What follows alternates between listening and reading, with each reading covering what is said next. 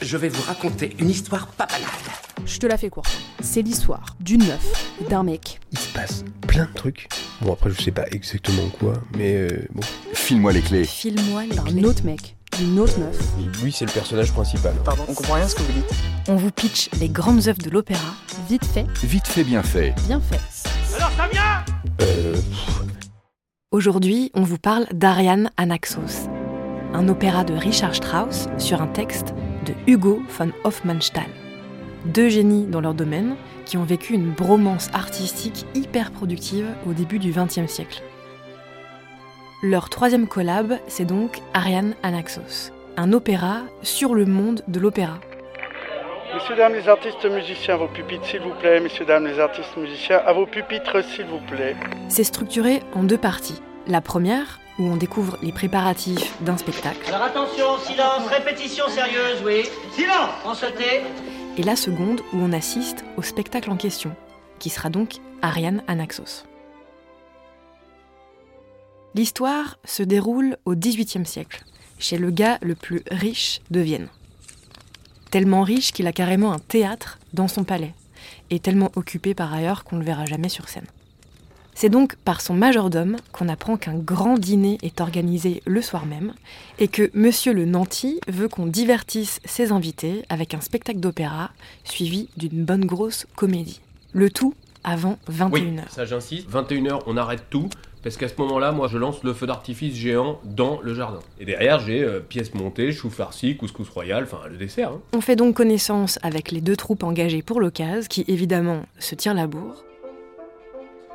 D'un côté, la troupe très sérieuse de l'opéra, Oui, bonjour, j'ai pas le temps là. le compositeur, Je suis en train de le composer. maître de musique, la tragédienne et le ténor, et de l'autre, la troupe plus fanfaronne des comédiens italiens.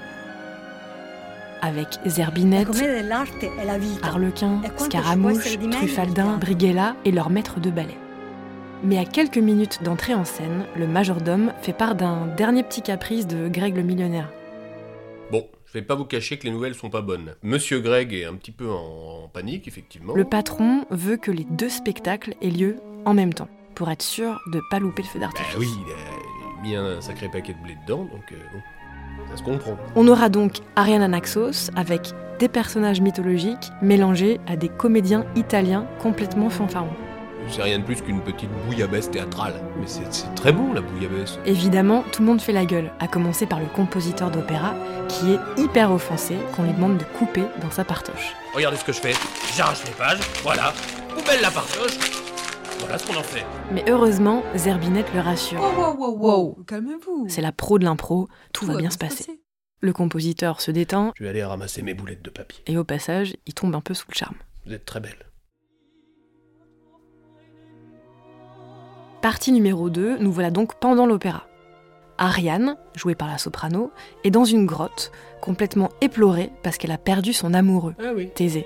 Taisez, taisez-vous. Il s'appelle vraiment Taisez, c'est marrant. Pendant qu'elle chante, les comédiens italiens font les ouaves avec tout un tas de commentaires.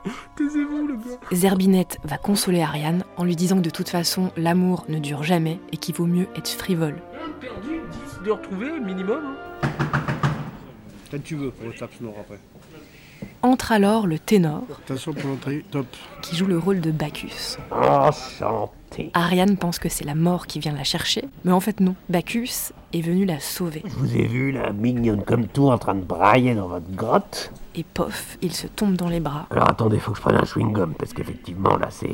et se roule une pelle. J'ai bu deux, trois coups avant de venir. Zerbinette approuve joyeusement, tout le monde est content. Rideau.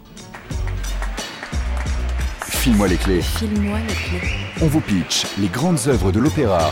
Vite fait, Vite fait, bien fait. bien fait.